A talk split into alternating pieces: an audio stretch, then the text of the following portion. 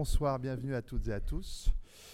Euh, bienvenue à, ce rendez-vous qui vous est donné par euh, le Grand Palais et les presses universitaires de France. Alors nous sommes lundi, nous sommes au Grand Palais, mais ce n'est pas un lundi du Grand Palais comme les autres.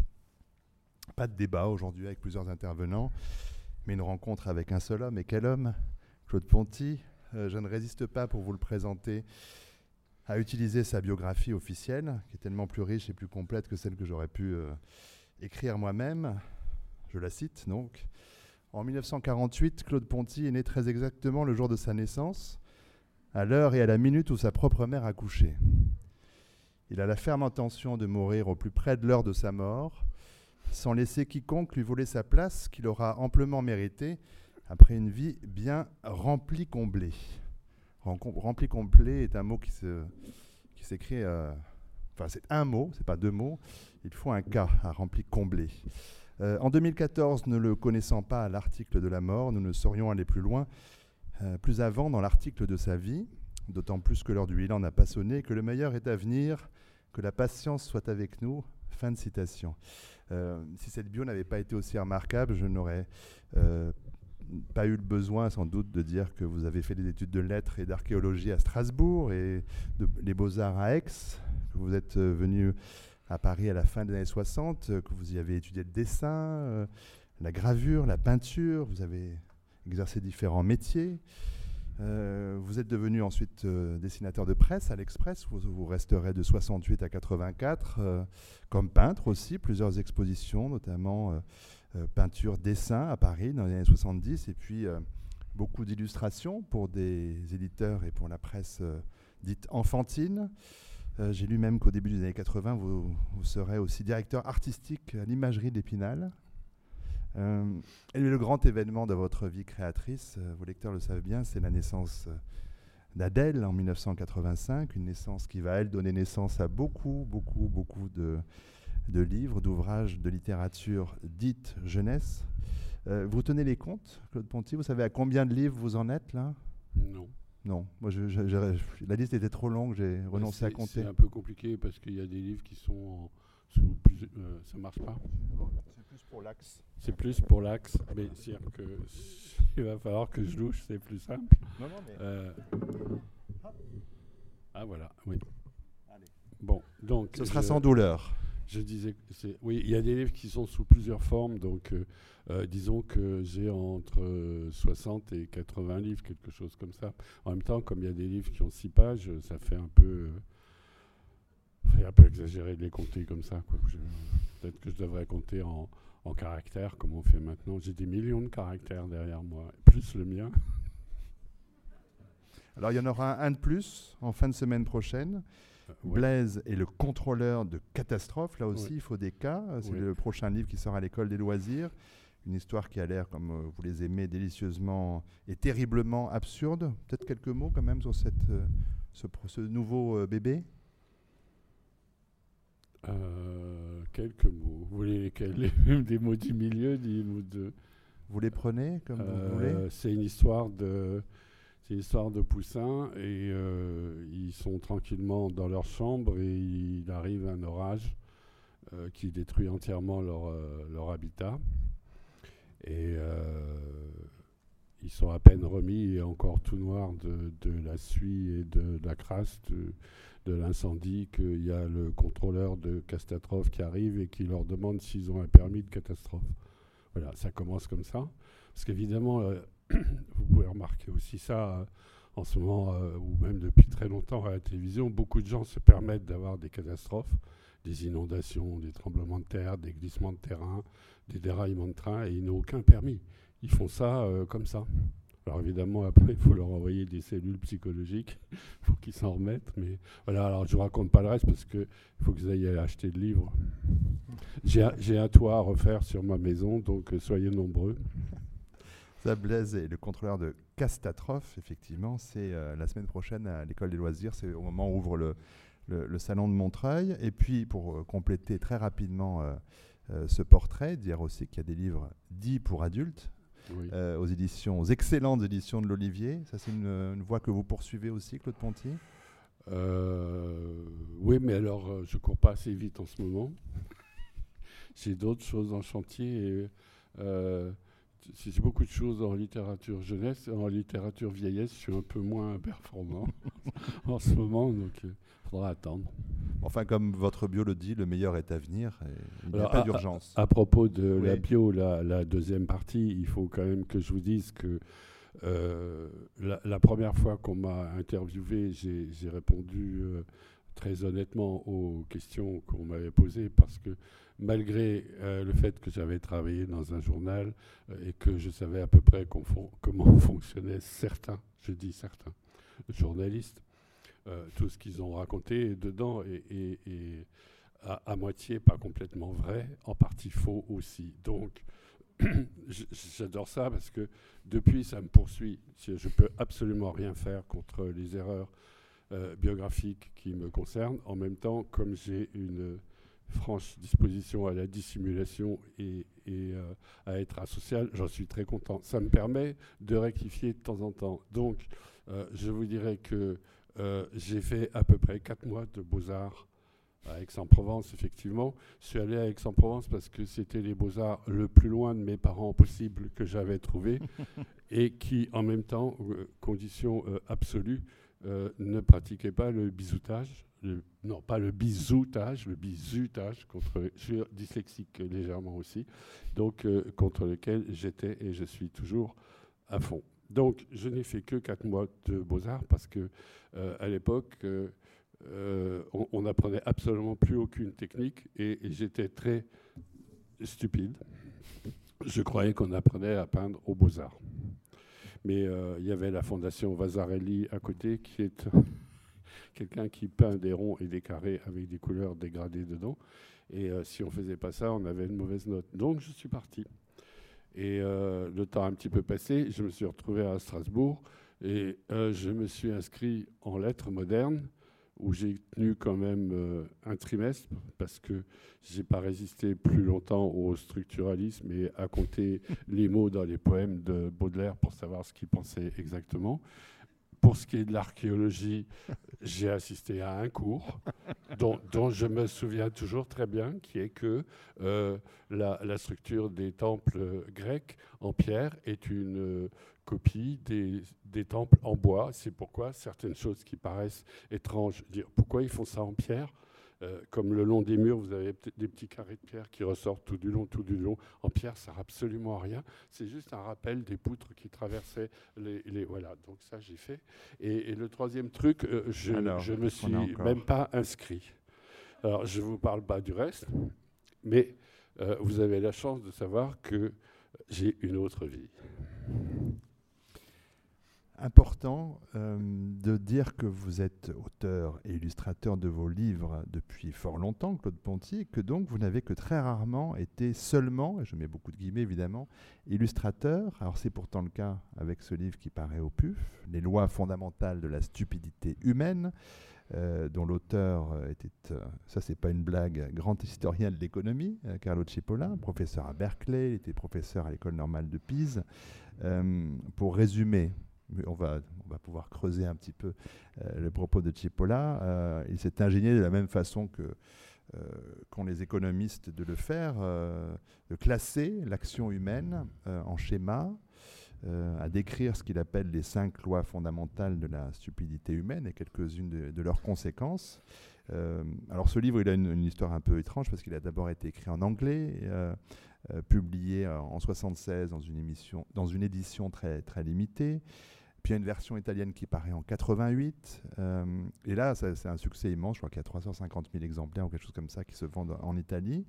Et l'éditeur italien euh, se décide à, publier en 2011, alors on est longtemps après la mort de Cipolla, qui est mort en, 2000, le texte dans sa version originale, qui est donc la version anglaise. Et je le dis parce que c'est de cette version originale, l'anglaise, que c'est sur cette version originale que Laurent Burry a, travaillé pour euh, faire cette traduction pour l'édition française. Voilà, une histoire quand même déjà assez insensée aussi. Euh, je ne sais pas euh, quelle loi stupide a régi l'histoire de la publication de ce texte, mais en tout cas, ce qui est important aujourd'hui, c'est qu'il existe en édition séparée. Il était, on l'avait trouvé avec d'autres textes de Cipolla. Question très simple, on va voir comme ça. Qu'est-ce qui vous a donné envie, puisque c'est un fait rare, Claude Ponty, d'accepter d'illustrer le texte d'un autre? Alors, sur, sur, le fait de travailler avec d'autres, c'est assez simple. J'aime pas trop ça parce qu'il faut discuter avec les gens. que la plupart du temps, comme en France, on pense qu'il y a une nette supériorité du texte sur le, dessin qui est quand même un peu réservé aux béotiens. Le, le, texte nous arrive toujours en entier complet. Il y a parfois des discussions assez difficiles avec l'auteur pour lui expliquer que pour faire un album, il faut faire un découpage. Peut-être que des fois, il faut remanier des phrases, etc.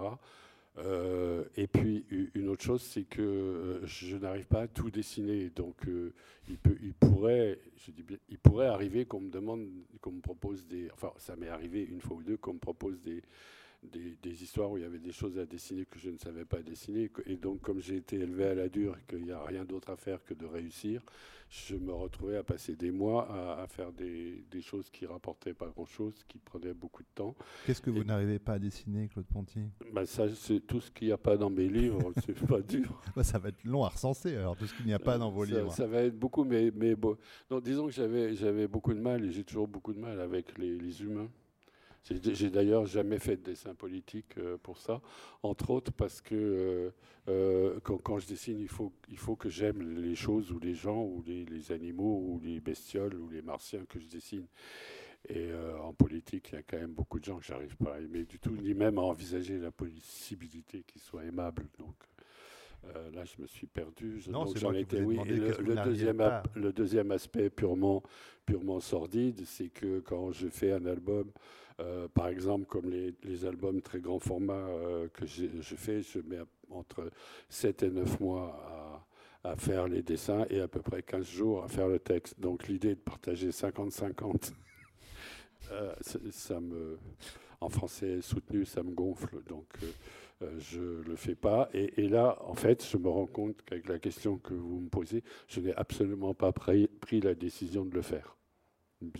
Voilà, je me suis retrouvé à le faire. Euh, alors, il a d'abord fallu, j'imagine, découvrir le texte. Oui, oui, oui, évidemment. Mais ce qui a été euh, assez intéressant avec euh, cette histoire, c'est que je ne connaissais pas du tout le texte, ni évidemment l'auteur. Et par contre, je, connaissais une, une pseudo-théorie qui m'était toujours présentée d'origine statistique qui était que le pourcentage de crétins dans la vie est toujours le même, quel que soit l'âge, la fonction, et, étant gaucher euh, non contrarié et, absolument non contrariable, je savais depuis longtemps que la proportion de gauchers est la même à toutes les époques. Euh, dans tous les pays, quel que soit le sexe et le genre. Et en matière de genre, d'ailleurs, je crois que l'homosexualité, c'est pareil.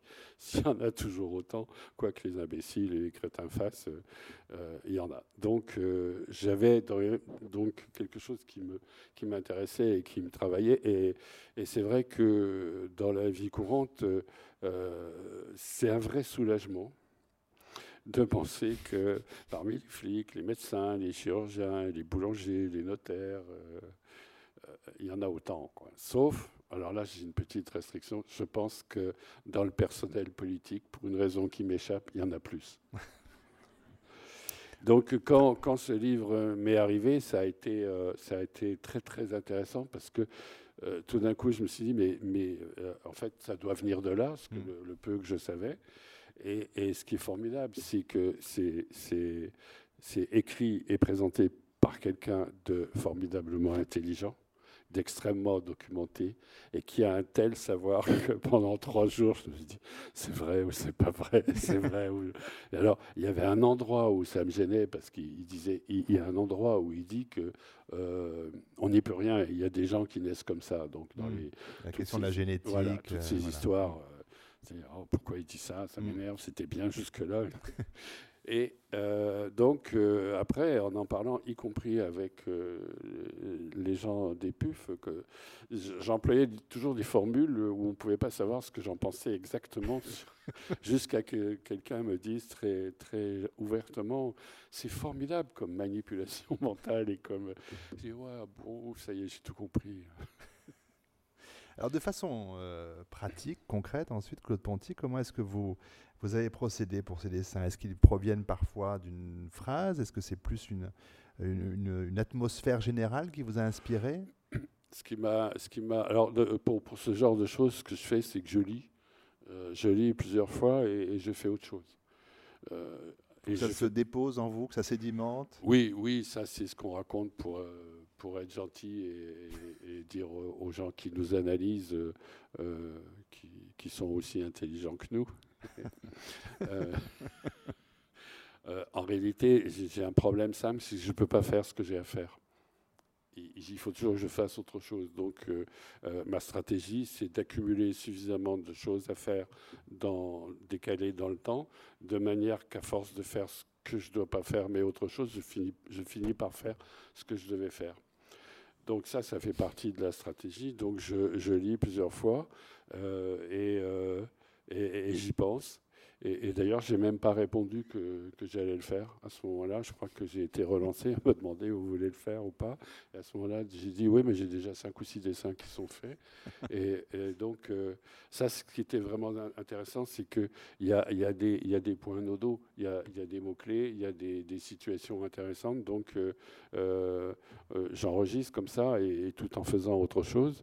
Euh, même en écoutant France Culture pendant que je travaille, euh, j'ai des idées qui viennent parce que c'est dire. La, dire. Mais la chose souvent par rapport aux idées, c'est de, de, juste les, laisser venir ou de repérer qu'elles viennent pour pas les perdre. Mais, mais euh, le travail, à, je ne sais pas trop faire, travailler sur des thématiques jusqu'à ce que ça sorte.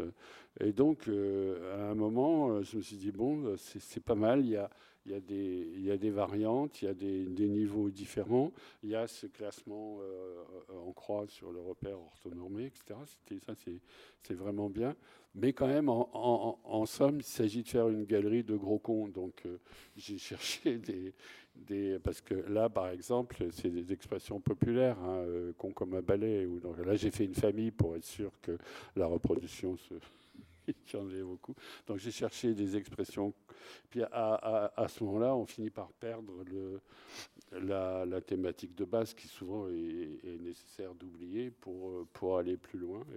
Et, et euh, par exemple, euh, euh, le, le, dessin avec les, les dominos, ça s'est fait avec...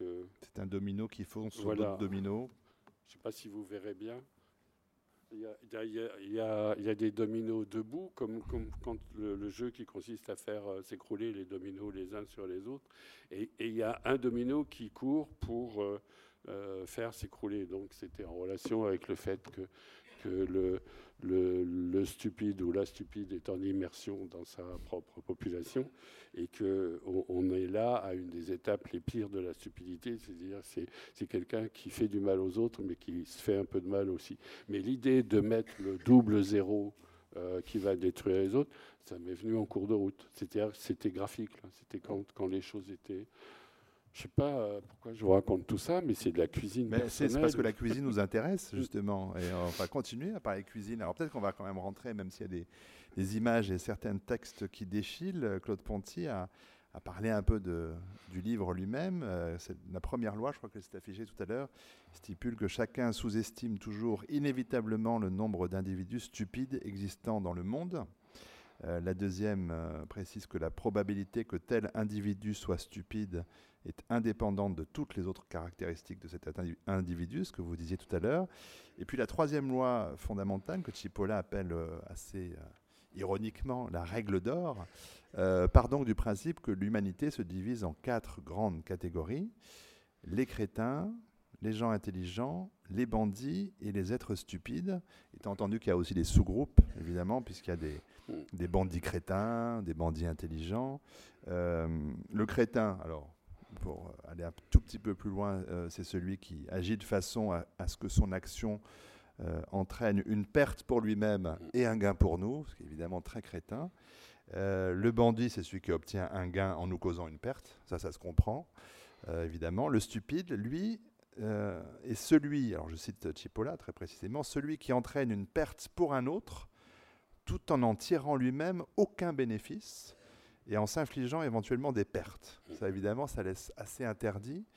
Euh, sans ressources, sans réaction possible. il vaut mieux d'ailleurs ne surtout pas essayer de réagir d'une façon ou d'une autre face à un stupide parce qu'on sera toujours perdant. C'est quelque chose que vous, que vous croyez, vous aussi, Claude Pontier, la suite de, de Carlo Cipolla, qu'il faut surtout pas essayer de faire quelque chose d'intelligent face à quelqu'un de stupide, parce qu'on sera toujours bah, perdant euh, Là, j'aurais tendance à répondre euh, après une mésaventure qui m'est arrivée, euh, que je racontais à, un médecin. Il m'a dit, mais parce que ça m'est arrivé juste avant que j'aille chez lui, j'étais encore un peu sous le choc, et il m'a dit, il faut jamais dire à un con qu'il est con. C'est tellement évident. il y a avec moi pour pas comprendre ça. J'ai bizarrement, j'ai une foi dans la parole. C'est-à-dire que même encore aujourd'hui, j'arrive pas à comprendre que quand on dit quelque chose qui a l'air logique, euh, tout le monde devrait s'incliner. Et euh, ben, non. non c'est pourquoi Cipolla poursuit un peu plus loin en disant qu'il euh, bon, le pouvoir de nuisance des stupides est toujours sous-estimé, puisque et pour mm. cause, dit-il, le, comportement du stupide heurte la pensée rationnelle, c'est ce que vous dites. On espère toujours manipuler l'être stupide et d'ailleurs, on y parvient jusqu'à un certain point, mais en raison du côté erratique de leur comportement, on ne peut prévoir toutes les actions et réactions des gens stupides. Et on se retrouve très vite pulvérisé euh, par les décisions imprévisibles de l'associé stupide. Donc c'est quand même une chose dont il faut se, méfier absolument. Oui, je crois que euh, bah, on, a quand même... Euh, bah, évidemment, c'est des, domaines où on n'a pas euh, l'habitude d'accoler des termes de stupidité, euh, ou, alors euh, on, commet l'erreur de, s'attribuer à soi la stupidité de, l'autre. Mais il me semble que dans, toutes les constructions intellectuelles qui impliquent d'embrigader et d'asservir et de, de, faire croire qu'on répond à la question de fond d'où venons-nous euh, et comment y allons-nous, boum. Euh, donc, euh, c'est pas régime politique, religion, etc. Grand, grande réponse philosophique. Là, là, on est effectivement dans le cas de, gens qui font le, plus, le plus de mal possible, qu'on croit pendant longtemps comprendre ou même éventualité. Mais là, je suis d'accord aussi, c'est-à-dire qu'en face d'un très grand manipulateur, on peut manipuler tout ce qu'on veut, on n'y arrivera pas. Et l'hyper stupide euh, peut avoir des actions effectivement entièrement erratiques qui auront l'air d'une manipulation sublime.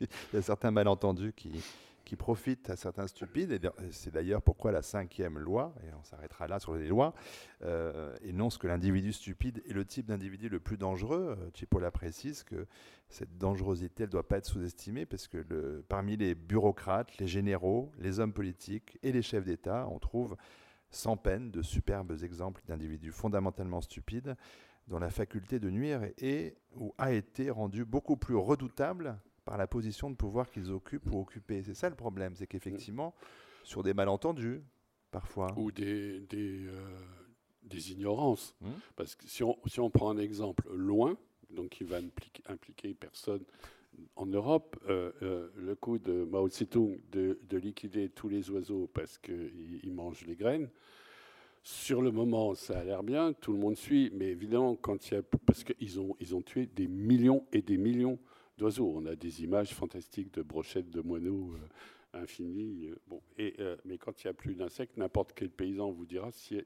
y a, pardon, s'il y a plus d'oiseaux, il y a plein d'insectes. ils mangent encore plus les graines que les oiseaux.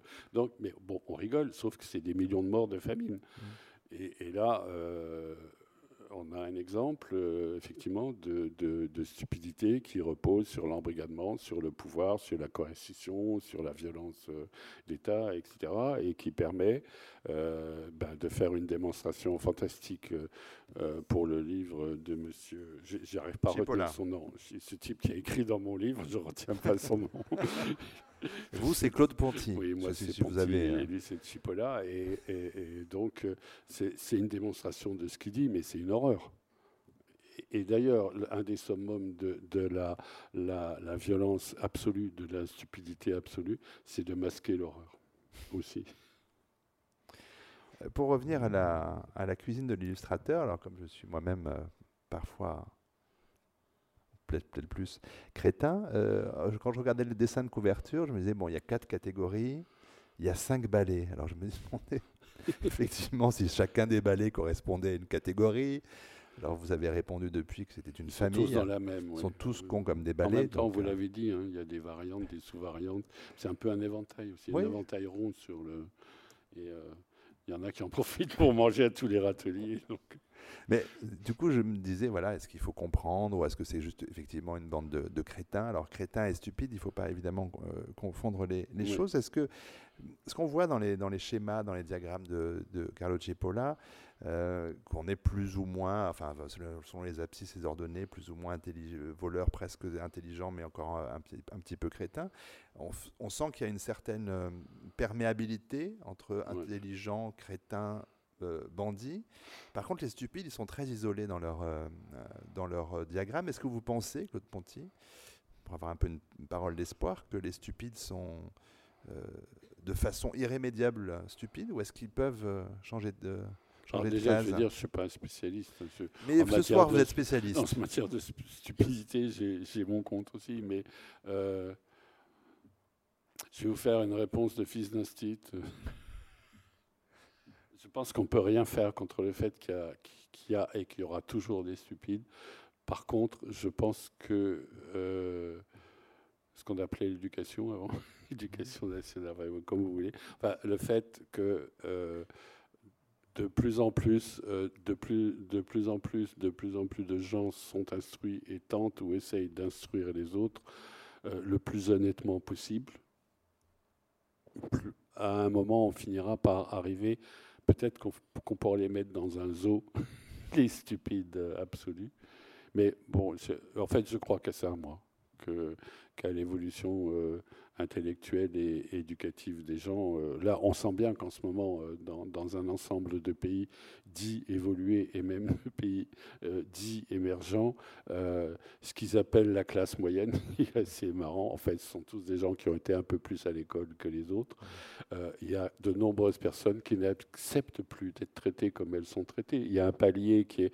Moi, je faisais toujours une comparaison entre les enfants et, les gens des, des colonies. Quand, quand, euh, quand on s'en prend aux colonies, on débarque, on est archi supérieur à tout le monde, et euh, des pays formidables avec des matières premières, de la culture et tout. Donc, euh, on fait suer le burnous. On fait travailler les gens.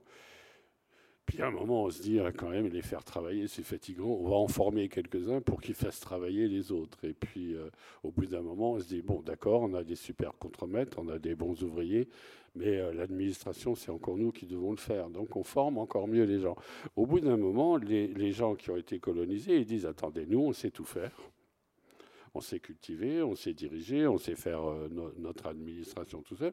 On n'a pas besoin de vous.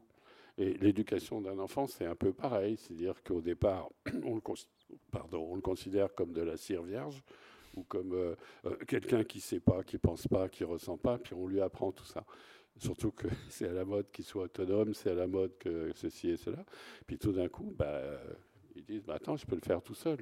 Donc je pense que les, populations sous tutelle, euh, de leurs présidents, de leurs présidentes, de leur, euh, elles sont là dans une étape intermédiaire d'échapper aux colonisateurs, qu'on peut considérer les, les dirigeants euh, d'État comme euh, des colo- colonisateurs, et qu'il y a des petites émancipations par étape, et, que, et donc on va pouvoir virer un peu plus de stupides. En même temps, là, dans ces cas-là, c'est toujours un peu sanglant, ce qui est embêtant. Et il n'est pas dit que les stupides ne restent pas en haut des, des pyramides parce que ça fait partie des. Alors, il y a au moins deux choses là sur lesquelles je voudrais revenir. Euh, euh, sur la- le, le taux de stupides dans les groupes euh, humains, euh, selon euh, Carlo Cipolla, il, il est équivalent à toutes les époques, dans tous les pays, dans toutes Mm. les cultures, Mm. dans tous les genres. ce qui voudrait dire qu'il n'y aurait pas de progrès possible pour une certaine partie, mais toujours la même, une certaine parce que euh, proportion d'individus. Euh, C'est-à-dire que, que la proportion de, on va, on va dire débiles profonds pour euh, changer de mot, que la proportion de débiles profonds euh, soit la même au Moyen Âge qu'aujourd'hui dans le corps médical. Hmm. Ça n'a rien changé aux découvertes médicales. Ça n'a rien changé au fait qu'il a fallu 50 ans pour qu'ils admettent de se laver les dents, euh, les mains, pardon. Ouais. Et, euh, Plus pour les donc dents. C'est indépendant. Ouais. C'est- rigolo, c'est indépendant. Par exemple, euh, euh, pour, pour, ce qui est des bébés, moi j'ai vécu la période, en ce qui concerne ma fille, euh, où on m'a dit attention, euh, vous savez, il existe un truc terrible qui s'appelle la mort subite. Pas la bière, hein, la mort subite des bébés. On ne sait pas pourquoi, on ne sait pas comment, mais on est sûr d'une chose il faut absolument qu'ils dorment sur le ventre. Mm. D'accord. Après, euh, bon, ma fille grandit et tout, je rencontre des gens qui ont des bébés. Ah, jamais sur le ventre. Mon pédiatre m'a dit, c'est, il existe une chose terrible dans la vie, c'est la mort subite Il faut absolument qu'ils dorment sur le dos. et ça, c'était pour ma première fille, ça. Après, après, il y a sur le côté. Ça, c'était pour ma deuxième fille. et alors, ce qui est intéressant, c'est que c'est toujours avec la même conviction. Certitude. Certitude. Mm. Et que nous, on est juste, c'est dans ce cas-là, nous les débiles. Et euh, donc, on voit bien que dans, ces trois générations de, médecins, euh, il y a eu la même proportion de gens stupides, il y a eu la même proportion de gens intelligents. N'empêche que ça a évolué et qu'un jour, on fera dormir les bébés sur la tête. Ils auront un peu le crâne plat, mais ça sera anti-mort subite, parce que pour réussir à dormir sur la tête comme ça, il ne vont pas beaucoup dormir. Oui, voilà. Mais si je reviens quand même à cette idée qu'il y a toujours la même proportion, etc., dans toutes les époques, euh, ça veut dire que voilà, lire des livres, celui-là comme un autre, il y aura toujours un pourcentage de lecteurs qui feront partie des gens stupides, et que donc ce livre ne pourra pas avoir d'effet sur eux. Euh, oui, mais là, là, on a, euh, comment on peut dire, un épiphénomène extrêmement grave et important qui est que depuis maintenant, on est en 2014, donc un peu plus d'un siècle, euh, la parole euh, vénérée de ce grand artiste euh, qui a fait des ready et, là vous voyez de quoi je, je, je trouve Marcel plus son Marcel ce cher Marcel, pas Proust, Duchamp. Euh, c'est même, même époque. Hein, On aimait bien les Marcel. Ils aimaient bien les Marcel. Pagnol, qui est pas loin. Pagnol aussi. Donc, il, a dit, il a dit un truc qui, est vrai, qui était vraiment intelligent. Et, une phrase qui a été longtemps citée à France Culture ces derniers temps. Il a dit Je suis à peu près certain que euh, c'est autant le regardeur ou le regardant, je ne sais plus comment il dit, regardeur, le regardeur que l'auteur qui font l'œuvre. Malheureusement, c'est devenu, c'est le regardeur qui fait l'œuvre. Mm. C'est le lecteur qui fait le livre. C'est le, le, spectateur qui fait la danse et la chorégraphie, etc., etc. Donc là, par rapport au problème de la validité d'une lecture mm. euh, d'un livre, euh, on a une démultiplication de la problématique. Et, euh, bon, évidemment, je, suis, euh, je suis mal placé. On va dire que euh, je suis intéressé à la question et pas objectif. Mais il me semble quand même que je suis un peu plus pour quelque chose dans les livres que je fais que les gens qui en parlent ou que les gens qui le lisent et qui me disent Ah non, mais c'est ma lecture. Hein. oui, mais c'est pas du tout ça que j'ai dit ou que j'ai fait. Ou euh, si on prend juste les mots et bon, et voilà. Donc là, c'est un peu, c'est un peu difficile pour essayer de savoir ce qu'il en est euh, de. En même temps, la, lecture fait partie de l'ensemble des choses qui font qu'on se construit. Hein, autant la couleur du ciel que, que les livres, les films, maintenant les DVD, les vidéos, les chansons, les papis, les mamies, les grands-mères. Je déteste papy et mamie. Grand-père, euh, enfin l'ensemble des gens, l'école maternelle. C'est fou ce qu'est l'école maternelle. On apprend comme gros mots en trois mois, par exemple. Moi, ce que j'aime, c'est qu'à chaque génération, il y a une surprise chez les parents, alors que c'est eux qui ont commencé. Mais euh, donc euh, la, place de, la lecture, si, on parle de la lecture qui nous transforme, oui, il mm. bah, euh, bah, faut que les gens soient transformables aussi, au bon sens du terme. C'est-à-dire qu'il faut, il faut y aller avec euh, l'envie de, prendre dedans. donc, les enfants le font très bien. C'est pour ça que j'aime beaucoup travailler pour les enfants, c'est que les enfants le font très bien. En plus, quand ils parlent des livres, ils sont profondément honnêtes. C'est euh, les, discussions et rencontres déjà entre éditeurs, euh, quand il s'agit d'un livre jeunesse ou d'un livre adulte ou vieillesse, c'est pas pareil. Il n'y a, pas de langue de bois, euh, il n'y a que de la langue commerciale quand c'est un peu tordu. Mais les rapports avec les lecteurs, c'est tout à fait autre chose. Mais sur certains des livres, alors qu'ils soient jeunesse ou vieillesse, Claude Ponty, ça vous est arrivé parfois effectivement de, de, vous retrouver face à des gens qui vous avaient lu, mais qui avaient vraiment lu complètement autre chose que ce que vous aviez écrit? euh, je pense qu'elle n'est pas dans la salle, mais il y a des gens qui ont écrit des livres sur moi, euh, qui m'attribuent des références euh, que j'ai jamais eues. et disent que j'ai vu des choses que j'ai jamais vues, que j'ai lu des choses que j'ai jamais vues, et il n'y a pas moyen de, changer, donc puisque c'est leur lecture. mais Bon, oui, oui, ça existe. Avec les gens en rapport direct qui sont, qui sont des lecteurs, c'est pas pareil parce que la plupart du temps, il s'agit de parents et qui, dans les questions qu'ils posent, ont des implications personnelles de leur propre rapport mmh. à leurs propres enfants, euh, qui fait que des fois, euh, dans la mesure où je comprends quelque chose, il faut que je, fasse un peu attention aux parents. Mais en même temps, je leur dis, moi, j'écris pas les livres pour vous, je les écris pour les, pour les enfants. Évidemment, je fais en sorte pour que vous ne soyez pas trop choqués, parce que souvent, c'est vous qui les lisez, mais euh, je ne vais pas prendre des positions arbitraires et parentales pour écrire aux enfants. oui, oui, pour écrire aux ah enfants. Dit, il arrive assez souvent qu'on me pose la question euh, et l'enfant roi, qu'est-ce que vous en pensez? Et Là, ce jour-là, la première fois où on me l'a posé, j'étais en forme et j'ai répondu il n'y a pas d'enfant roi, il n'y a que des parents cons. Et euh, depuis, j'adapte suivant le public, euh, là, en français plus ou moins soutenu, mais en fait, c'est vraiment ce que je pense. Le, ils, ils, fabriquent une situation mm. horrible, ils, ils, démolissent leur enfant et après, ils l'accusent. Donc, c'est gonflé quand même. Je vais retenir la formule. Vous n'avez pas prévu la question, donc vous faites bien de faire les questions et les réponses. Moi, je peux ah, rester à vous écouter. non, on aurait pu continuer là-dessus. Ah, mais euh, on, suit, on, suit, avec plaisir cette, euh, cette navigation, Claude Ponty, ce qui me fait j'ai plein de questions qui passent dans ma tête, il faudrait que j'en arrive à en, attraper certaines. Euh, par rapport à, l'écriture, et encore je reviens peut-être euh, peut-être à Chipola encore une ou deux fois, euh, j'ai lu un article dans le journal du net de Franck Guintran, je le cite, Gintran, pardon, voilà, qui faisait un compte-rendu de ce livre et qui trouvait qu'il y avait quelques questions qui restaient évidemment un peu en l'air. Bon, il parlait de la dimension de la génétique, ça, vous en avez parlé tout à l'heure, mais euh, parmi les questions que je voudrais vous soumettre euh, concernant les, stupides, pourquoi s'acharne-t-il à perdre et à faire perdre? On pourrait appeler Freud, là. Euh, je crois qu'il est occupé. Donc c'est vous. Bon, des, expériences enfantines de, construire un château de sable et d'avoir immanquablement le, l'inhumain qui débarque, quel que soit son genre, son sexe ou mmh. son âge, et qui n'a qu'une envie, c'est de le détruire. Moi, j'avais une position intermédiaire qui était de, construire quelque chose de plus beau possible et de regarder la mer le défaire petit à petit.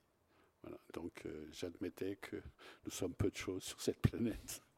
Mais euh, ouais, je pense que je ne sais pas si il euh, faut aller du côté des, des, pulsions de mort, des, mais je pense que euh, probablement euh, énormément d'enfants sont élevés dans le mépris d'eux-mêmes. Mmh.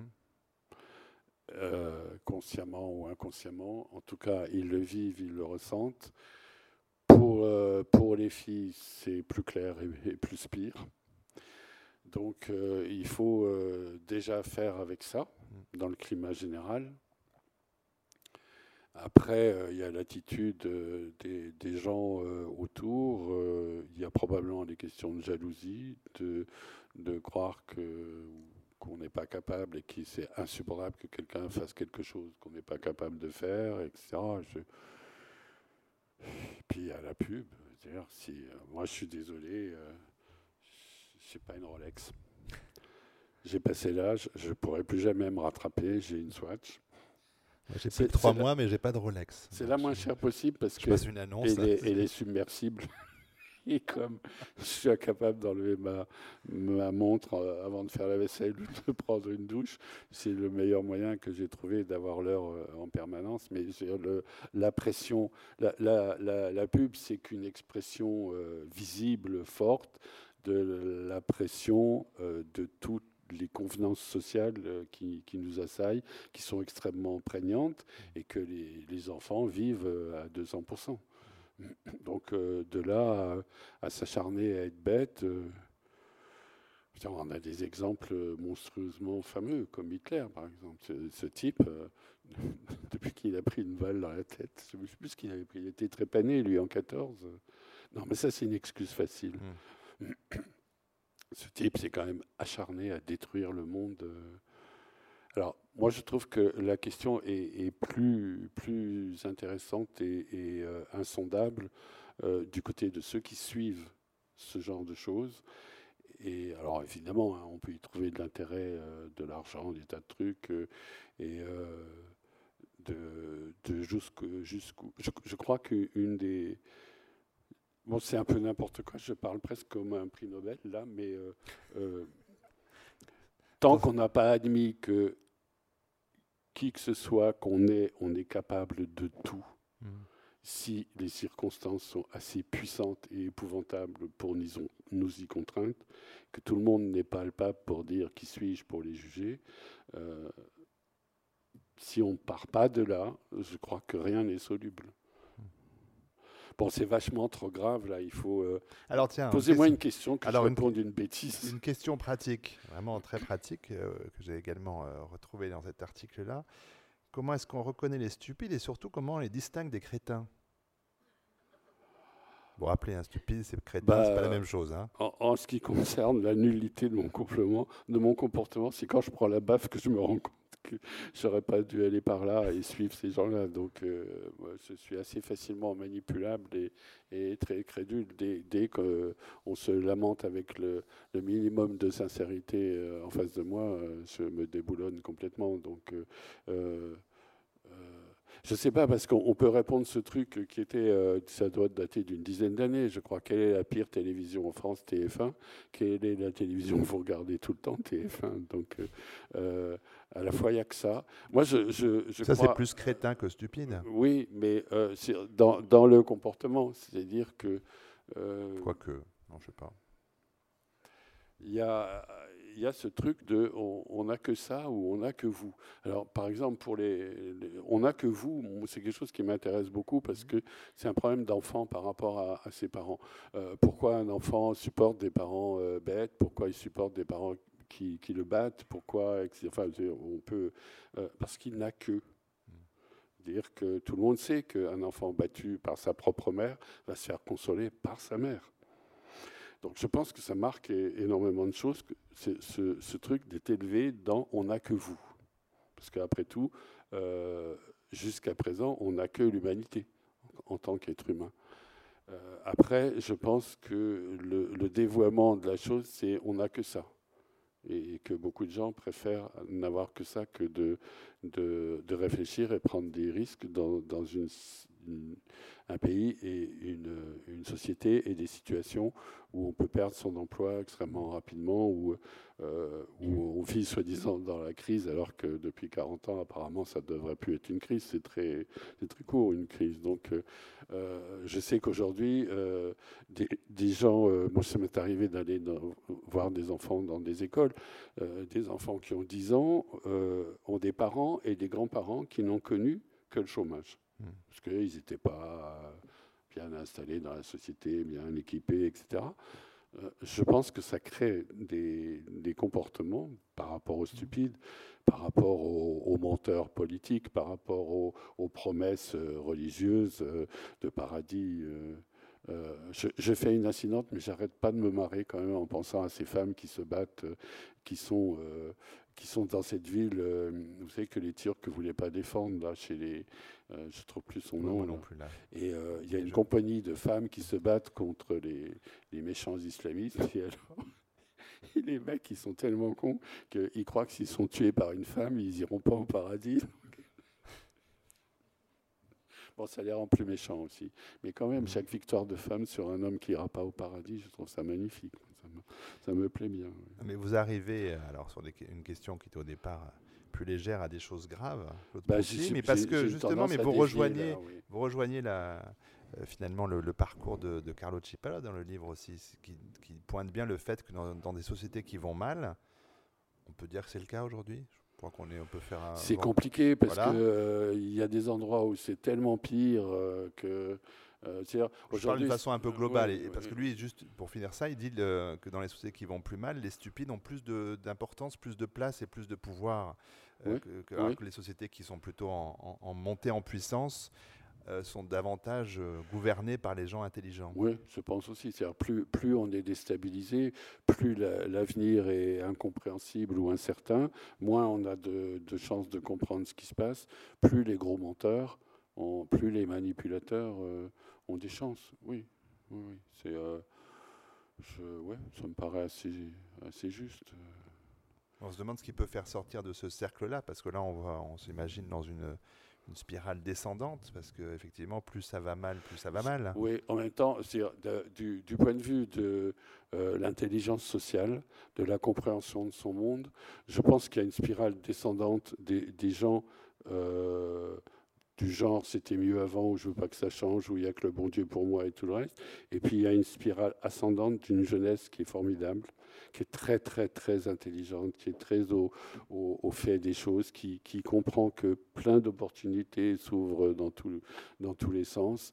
Et euh, euh, je ne suis pas du tout dans le discours les jeunes sont, ils veulent plus rien faire et tout. Je, trouve que je trouve que par exemple cette génération de, de jeunes gens qui ont la trentaine qui ont subi tous les, tous les, les, stages pas payés, mal payés ou sans intérêt, qui ont qui sont fait un parcours où partout ils ont grignoté euh, du savoir, de l'intelligence, de la compréhension, de la fabrication de petits réseaux et qui arrivent à faire des, des choses aujourd'hui. Euh, juste pour parler du, du MUSE, le, musée des œuvres des enfants que, que j'ai ah créé avec des amis sur Internet, euh, on, on, a réussi, on a fait un crowdfunding, on a fait une vente aux enchères, on fait des tas de trucs pour récupérer de l'argent.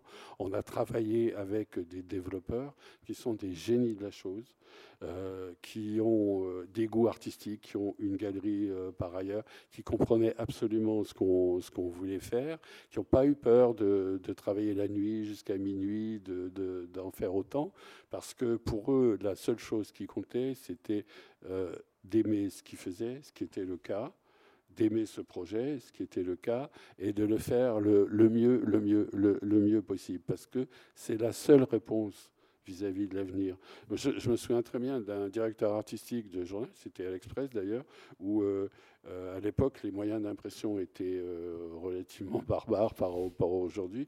Et moi, j'avais un dessin du style un peu gravure avec euh, des petits croisillons. Et, donc, ça passait très mal en, impression. Et je lui dis, mais qu'est-ce que je fais? Là, la photogravure, c'est archi brutal. L'impression, ça passe pas. ça charbonne, c'est-à-dire que ça fait du noir entre les traits. C'est pas beau.